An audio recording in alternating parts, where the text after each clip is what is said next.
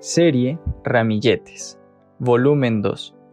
Meditaciones cortas con palabras de edificación, exhortación y consolación. Primera carta a los Corintios, capítulo 14, versículo 3. Tanto más cuando veis que aquel día se acerca.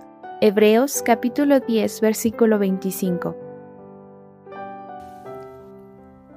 Muchos se preguntarán, ¿por qué no dice cuando veis? Razonémoslo así. Estamos rodeados de señales que nos avisan que el Señor Jesús está por volver. Pero no se refiere al simple hecho de ver estas señales, sino a cuánto nos impactan. Es decir, se refiere a cantidad.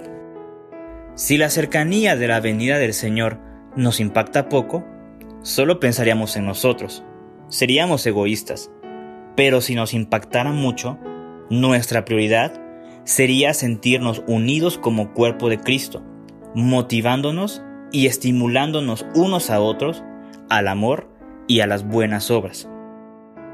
Otra lección similar la encontramos en los hijos de Coré que habían sido librados de ser tragados por la tierra.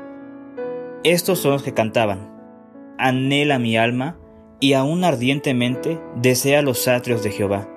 Mi corazón y mi carne cantan al Dios vivo. Y también, mejor es un día en tus atrios que mil fuera de ellos.